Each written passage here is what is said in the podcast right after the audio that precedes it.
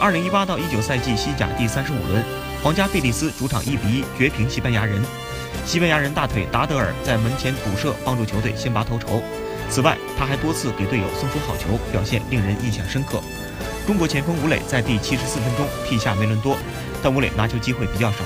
比赛最后时刻，吴磊用脸挡住对手传中，被闷得不轻。